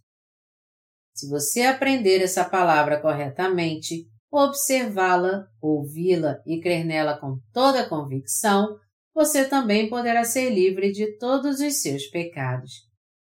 Isso é fato. Até mesmo as águas que estão embaixo do firmamento podem se tornar as que estão em cima dele. Assim como o vapor sobe do mar e volta como chuva, as águas que estão embaixo também podem se tornar as que estão em cima dele. Mas apesar de ser possível mudar assim, muitas pessoas ainda continuam enganando a si mesmas. E é por isso que elas continuam nas trevas e condenadas por causa dos seus pecados. Todo pecador tem que se voltar para Deus como pecador que ele é, crer no Evangelho da Água do Espírito e encontrar a luz. Nenhuma outra além dessa é a verdadeira confissão que deve ser feita. 1 João 1, 9 diz: Se confessarmos os nossos pecados, Ele é fiel e justo para nos perdoar os pecados e nos purificar de toda injustiça. Você também tem que crer nessa palavra e confessar. Senhor, eu tenho pecado no meu coração. Eu sou um pecador que tem bebido das águas abaixo do firmamento. Por favor, Senhor, salve-me.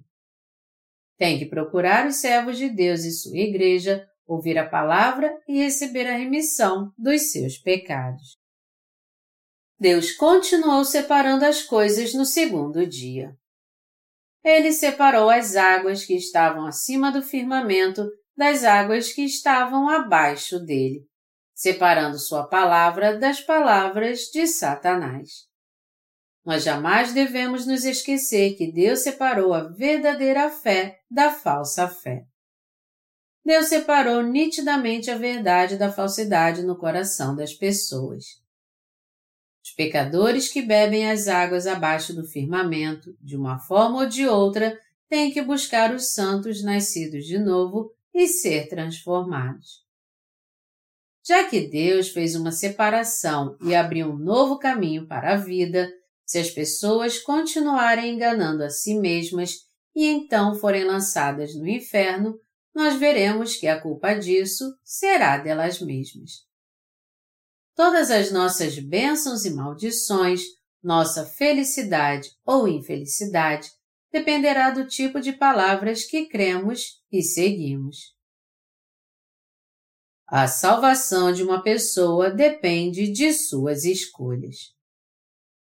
É possível crer tanto nas águas que Deus dividiu acima do firmamento, quanto nas que estão abaixo dele. Isso depende da pessoa. Aqueles que se sentem atraídos pelas águas que estão abaixo do firmamento e a procuram beberão dela, e por causa disso irão se corromper e morrer. O destino de uma pessoa se desenrola conforme ela escolher. Nós vamos para o céu ou seremos lançados no inferno? Jesus Cristo já preparou o céu e o inferno. E ele também já realizou a abundante salvação a fim de que todos sejam justos. Se alguém prefere continuar sendo pecador, ele vai crer então nas palavras que são incapazes de apagar seus pecados, isto é, nas águas que estão abaixo do firmamento. Mas se ele quiser se tornar um justo, ele terá que crer na palavra de Deus e beber das águas que estão acima do firmamento. Ir para o céu ou para o inferno depende do julgamento e da escolha de cada um. Deus já fez tudo. Dependendo da escolha que fizermos, nós seremos bem recebidos no céu ou lançados no inferno. Deus fará tudo conforme a pessoa crê. Amados irmãos, vocês conseguem entender agora por que Deus separou a verdade do que é falso dessa forma? Em seu trono, no último julgamento, Deus dirá com toda firmeza o seguinte: eu nitidamente separei as águas que estavam acima do firmamento das que estavam abaixo dele. E eu disse a vocês de modo bem claro o que é certo e o que é falso. Mas mesmo eu tendo deixado isso bem claro para vocês, ainda assim vocês escolheram o que é falso e as palavras do diabo ao invés das minhas. E agora o que está reservado a vocês é ir para o mesmo lugar que o diabo irá. Por quê? Porque vocês não fazem parte do meu povo. Assim, quem for lançado no inferno não terá nada a dizer de Deus. Eles vão querer dizer alguma coisa, mas não encontrarão palavras. Deus nos deu o Evangelho, a verdade, a salvação, a vida eterna e suas bênçãos.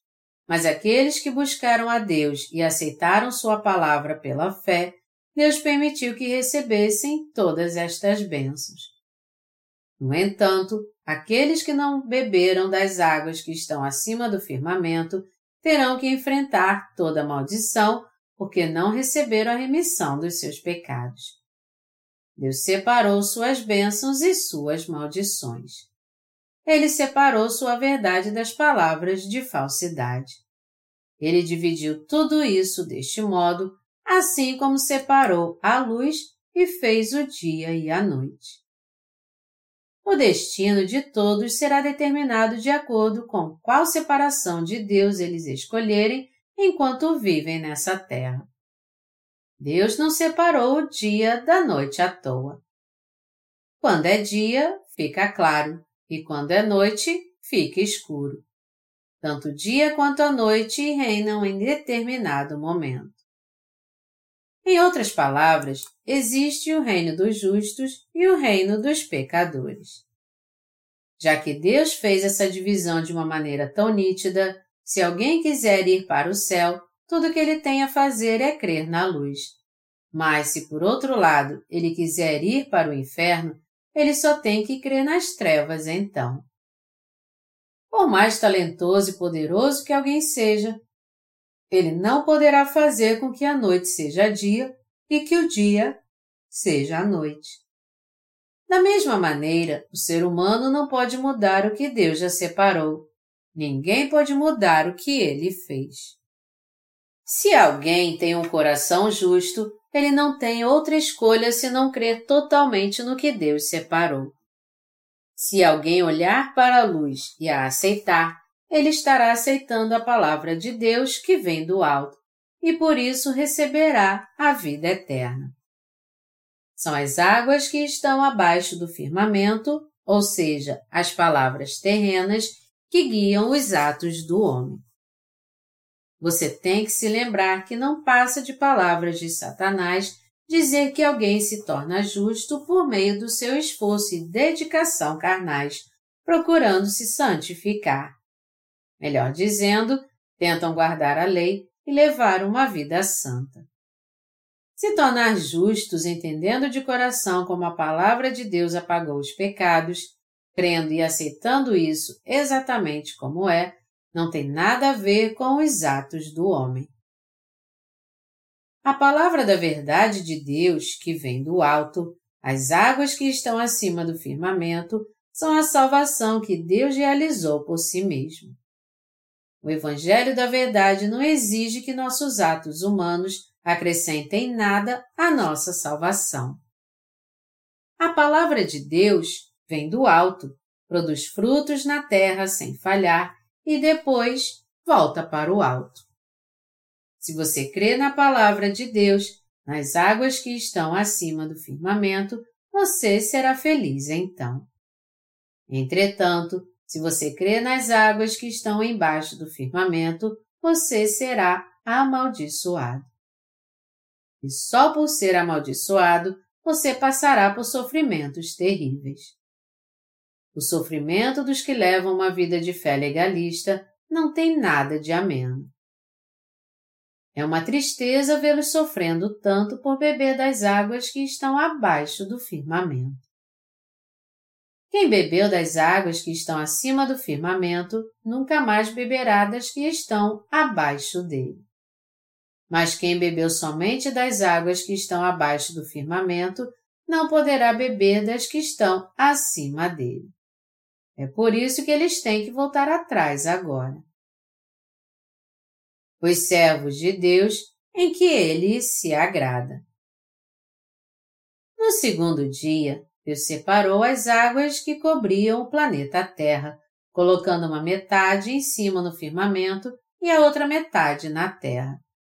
E Deus deu um nome distinto a cada uma delas: as águas acima do firmamento e as águas da terra. E por que Deus escreveu essa palavra?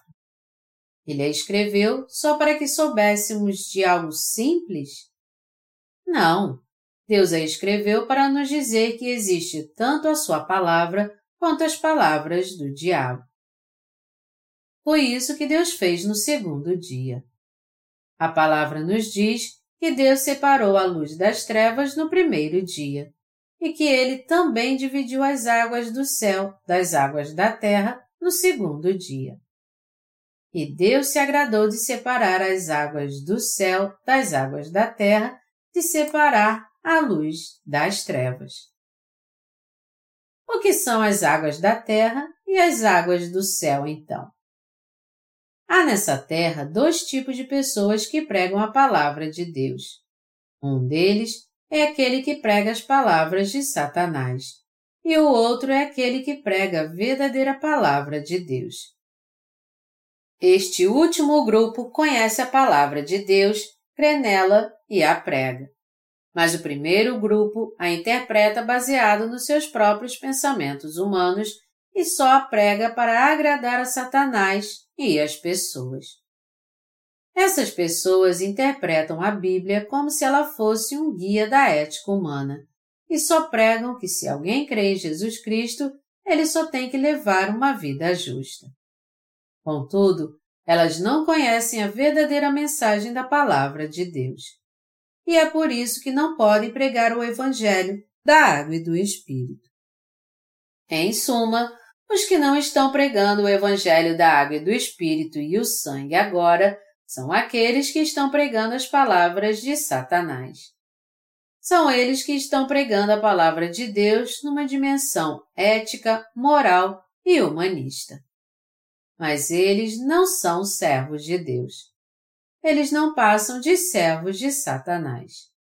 Eles nada mais são do que assalariados cuja profissão é pregar a palavra de Jesus Cristo como outros trabalhadores fazem para viver. Se alguém tem uma vida de fé junto com essas pessoas, ao invés de ter uma vida espiritual, ele acabará morto. Quando nós bebemos a água dessa terra, ela pode até ser benéfica para nós, enquanto que outros tipos de água podem ser muito prejudiciais. Do mesmo modo, o tipo de palavras que ouvimos é muito importante para a nossa alma. Você pode ser abençoado física e espiritualmente se ouvir a palavra pregada por aqueles que anunciam o Evangelho da Água e do Espírito. Se um pregador abre a palavra de Deus, mas só enfatiza suas lições éticas, morais e humanistas, sua pregação pode até ser boa, mas não poderá operar nenhuma mudança espiritual. Por outro lado, a alma de quem ouve tais pregações enfrentará a morte espiritual. Esse tipo de pregação faz apenas com que o coração dos cristãos sofra mais ainda. A verdadeira palavra da água e do Espírito, ao contrário, traz paz e descanso àqueles que a ouvem.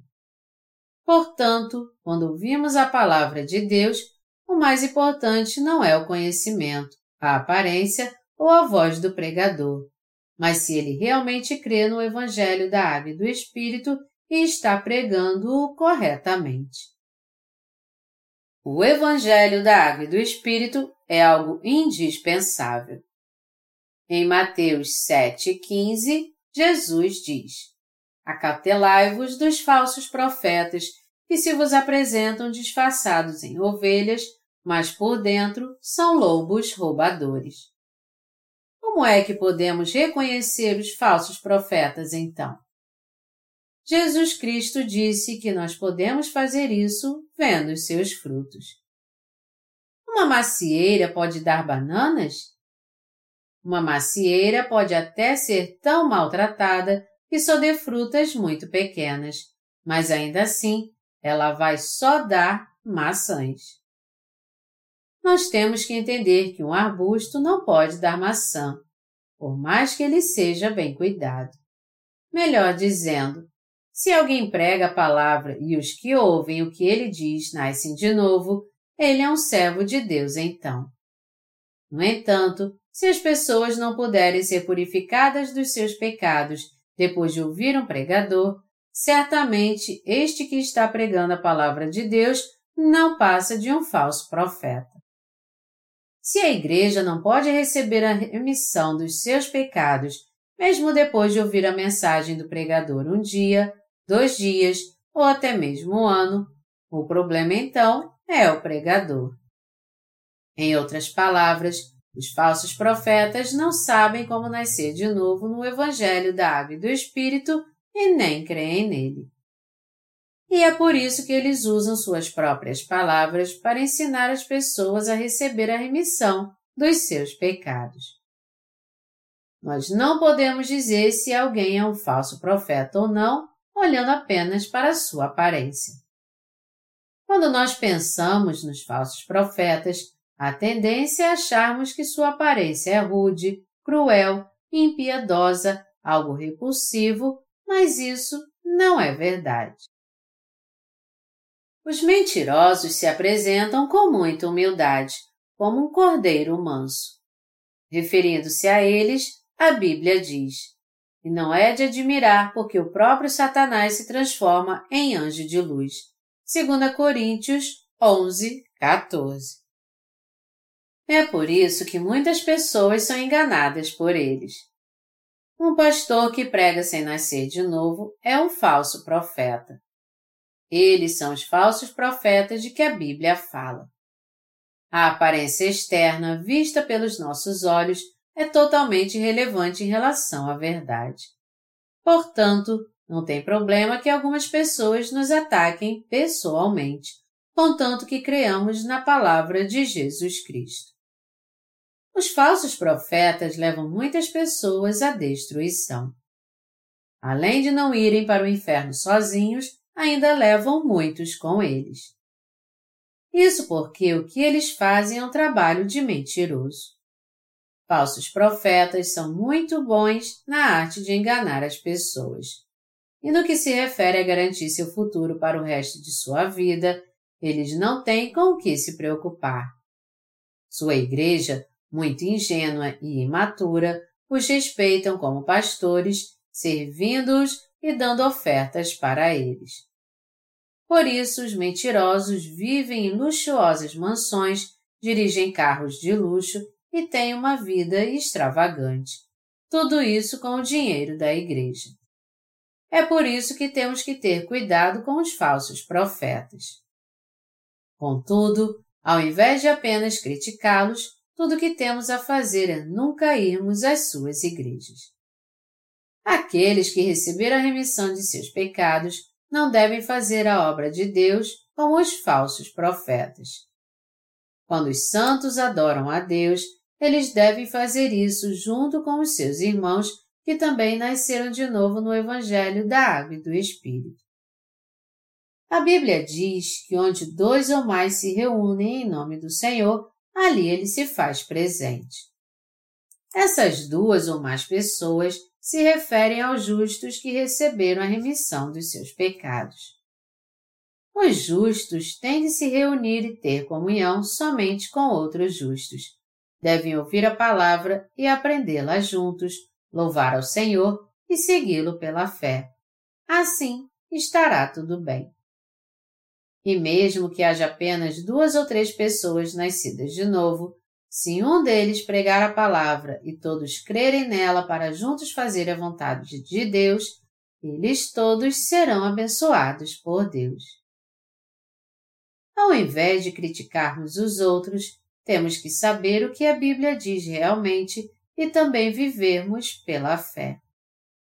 Isso é tudo o que temos que fazer. Quando o Senhor voltar um dia, os falsos profetas e muitos crentes que seguem a eles estarão diante dele e dirão: Senhor, Senhor, eu expulsei demônios em teu nome, profetizei em teu nome e fiz maravilhas em teu nome. Eles dirão que enquanto estavam neste mundo, construíram igrejas enormes e levaram muitas pessoas a Jesus Cristo. Nessa hora, contudo, o Senhor lhes dirá abertamente: Eu não vos conheço. Nosso Senhor os repreenderá. Seus ladrões e charlatães. E então ele ordenará: Lancem-nos nas trevas como será justo o julgamento do nosso Senhor. Não adianta nada ficarmos insistindo em falar de coisas agradáveis. Ele simplesmente lançará no inferno que estão condenados a ir para o inferno e levará para o céu os que receberam a remissão dos seus pecados, crendo no batismo de Jesus Cristo e no seu sangue na cruz. Jesus Cristo, que é o justo juiz, é a própria justiça celestial. Ao criar os céus e a terra no primeiro dia, nosso Senhor disse que o ser humano receberia a remissão dos seus pecados através do Evangelho da Água e do Espírito.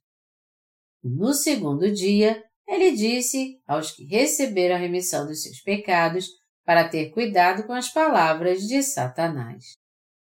Ele disse aos justos para nunca beber das águas oferecidas por Satanás, mas ao invés disso, para ter uma fé espiritual, sendo alimentados pela palavra da verdade de Deus. Amados irmãos, quando interpretamos a palavra de Deus, temos que fazer isso crendo nela segundo o Evangelho da Água e do Espírito. E quem prega a palavra de Deus também tem que pregar a verdade do Evangelho da Água e do Espírito.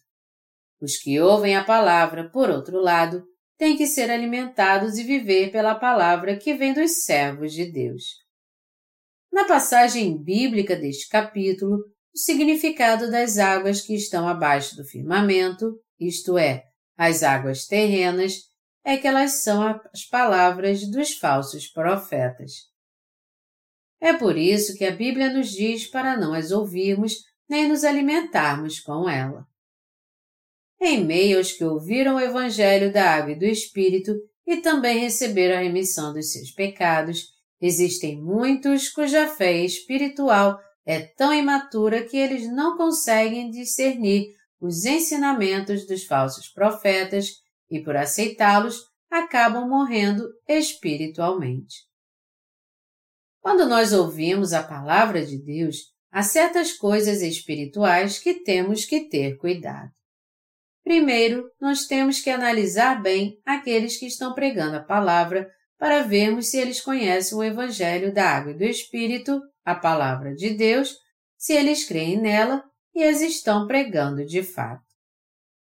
Os servos de Deus são os que nasceram de novo crendo no Evangelho da Água e do Espírito. E isso acontece para que todos tenham fé no Evangelho da Água e do Espírito. Nós temos que aceitar o conselho e a exortação de quem faz a vontade de Deus. Melhor dizendo, o que eles dizem é a palavra de Deus. Isso porque é através dos seus servos que Deus fala aos seus santos. Outra coisa que temos que entender é que os servos de Deus também podem ser imperfeitos e fracos em sua carne. Se os servos de Deus creem e pregam o Evangelho da Água e do Espírito, nós então temos que entender que eles são humanos e aceitá-los como eles são. Por exemplo, se o servo de Deus é feio, nós não devemos pensar. Os servos de Deus têm que ser bonitos. Por que ele é tão feio então? Ao invés disso, temos que ser gratos a Deus por ele e dizer: Deus levantou alguém como ele e está usando-o como seu servo. Em outras palavras, não devemos julgar pela aparência os servos de Deus que estão pregando o Santo Evangelho nem devemos levantar questões sem importância, como sua idade ou escolaridade.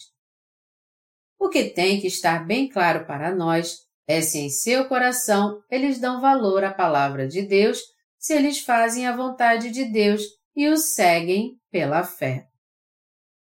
Acima de tudo, os servos de Deus devem ter fé na palavra de Deus nós temos que procurar ver o quanto eles dão valor ao Evangelho da Água e do Espírito, o quanto eles são gratos a Deus, o quanto eles se sacrificam pelo Evangelho, o quanto eles trabalham duro para anunciá-lo frequentemente, o quanto eles amam as almas e o quanto eles dedicam seu coração para a sua salvação. Nós temos que respeitar os que se tornaram servos de Deus antes de nós e temos que segui-los pela fé. Só então nós poderemos ser amados por Deus. Deus trabalha em meio a uma ordem espiritual. Isso porque Ele não é um Deus de confusão, mas um Deus organizado. Você agora tem fé no Evangelho da Água e do Espírito? Você pode dizer com toda certeza que nasceu de novo pela palavra da verdade crendo no Evangelho da Água e do Espírito? Se você pode, você de fato nasceu de novo crendo no Evangelho da Água e do Espírito. Quando alguém te pergunta se você tem pecado, você pode respondê-lo muito bem, porque agora você crê no Evangelho da Água e do Espírito. Você agora pode dar testemunho de que você foi remido de todos os seus pecados e nasceu de novo através da palavra do Evangelho da Água e do Espírito. Se você é assim, você faz parte do povo de Deus e vai ser usado por Ele como seu instrumento então. Agora, tem uma coisa que você tem que saber muito bem. Quando os servos de Deus pregarem a palavra do Evangelho da Água e do Espírito, você tem que examinar a si mesmo para ver se você realmente nasceu de novo pela fé. Até hoje, diversas pessoas passaram pela sua vida e te ensinaram algo além do Evangelho da Água e do Espírito. Todavia, quando os servos de Deus pregam o Evangelho da Água e do Espírito, a palavra de Deus, você tem que refletir profundamente sobre si mesmo e ver se você recebeu ou não a remissão dos seus pecados pela fé. Todos vocês têm que conhecer a verdade do Evangelho da Água e do Espírito muito bem. Nós temos que crer nisso. De agora em diante, você tem que levar uma vida de fé, aceitando as palavras, o conselho e as exortações destes servos de Deus que pregam a palavra da vida para vocês. Você deve levar sua vida de fé crendo no Evangelho da Água e do Espírito. E você também tem que ter fé nos servos de Deus. De certa forma, pode até parecer que eu estou pedindo a vocês que me reconheçam, mas não foi essa minha intenção a dizer isso. Tudo o que eu tenho feito é para pregar para vocês a palavra do Evangelho da Água e do Espírito que se cumpriu segundo a vontade de Deus. Assim como havia pecado em seu coração antes, agora que você ouviu o Evangelho da Água e do Espírito, você passou a entender. Ah, Jesus Cristo levou meus pecados deste jeito ao ser batizado por João Batista. Você agora crê que seus pecados foram apagados pelo que está escrito no Evangelho da Água e do Espírito. E dependendo de como você agir agora, você pode agradá-lo ou entristecê-lo. Assim como a luz e as trevas foram separadas, assim como as águas do céu e as águas da terra, sua fé antiga também tem que ser separada da sua fé atual pelo Evangelho da Água e do Espírito. Agora, você tem que julgar por si mesmo. Eu ainda sou pecador ou já me tornei um justo crendo no Evangelho da Água e do Espírito? Você é justo ou pecador diante de Deus, dependendo se você crê no Evangelho da Água e do Espírito ou não. Você crê no Evangelho da Água e do Espírito? Se você crê, você é justo ou pecador então? Você é justo. Nosso Senhor te salvou com o Evangelho da Água e do Espírito. Sendo assim, você já foi salvo porque crê nessa verdade. Se isso é verdade, você tem que fazer só mais uma coisa então, que é decidir se você vai viver como servo de Deus ou como servo de Satanás, separando isso em seu coração. Pregar o Evangelho da Água e do Espírito é a maneira de se viver como servo de Deus. Você também tem que viver assim. E isso é determinado pela palavra que você crê. É crendo no Evangelho da Água e do Espírito com o nosso coração que recebemos a remissão dos nossos pecados e para que continuemos vivendo pela fé depois e sirvamos ao Senhor também, isso se torna possível crendo no Evangelho da Água e do Espírito. A base da nossa fé não é nada além do Evangelho da Água e do Espírito. Aqueles que receberam a remissão dos seus pecados devem ter comunhão com seus irmãos e adorar com eles, a fim de que não bebam mais das águas que estão embaixo do firmamento. Nossa fé precisa ser seguida de ação. Em outras palavras, já que cremos no Evangelho da Água e do Espírito, temos que ouvir a palavra dos céus, não aqueles que pregam as palavras da terra.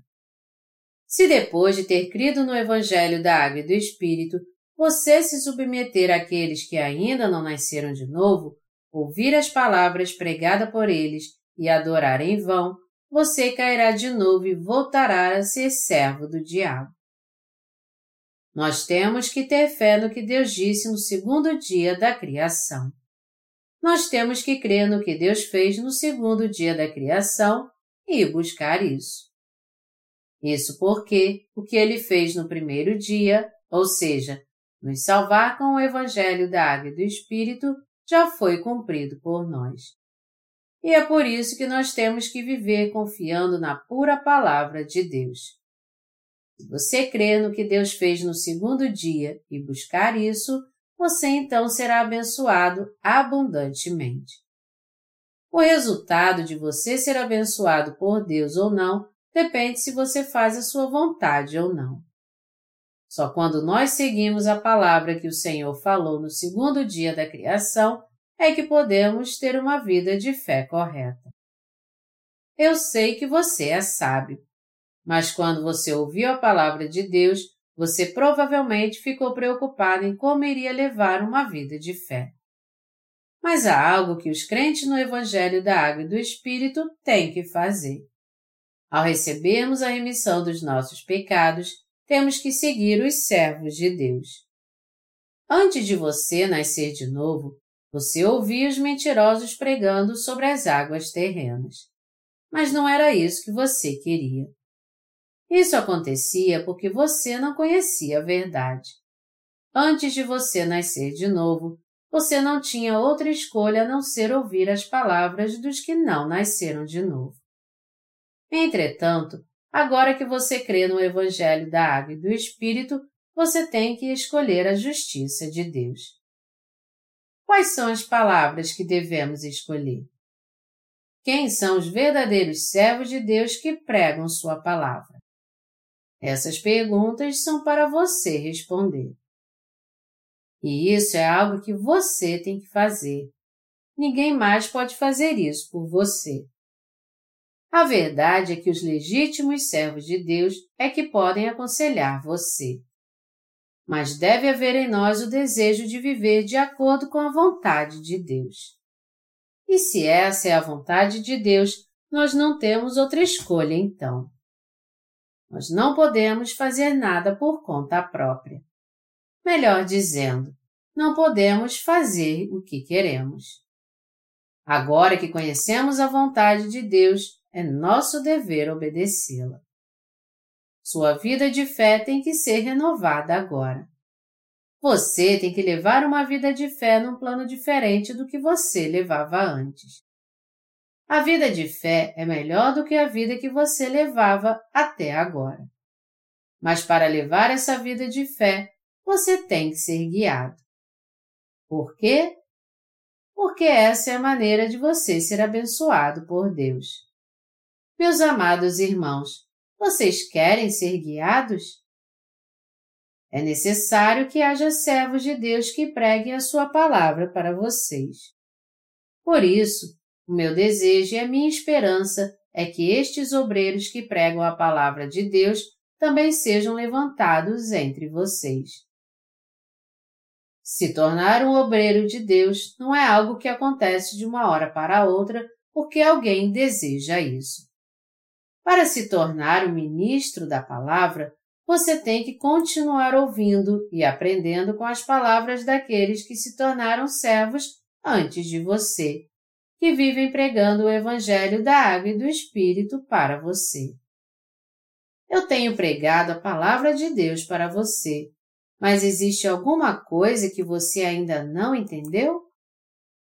Nós temos que ouvir o Evangelho da Água e do Espírito de modo correto. Muitos de vocês estão ouvindo essa palavra pela primeira vez. Mas vocês estão gostando?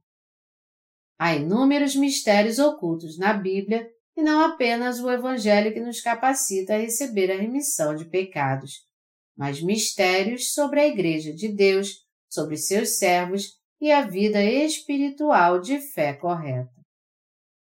No entanto, muitos de vocês até hoje têm sido alimentados com joio e não com os grãos espirituais da palavra. Meu plano é reunir e publicar sempre as minhas pregações que explicam a palavra de Deus e doá-las para vocês.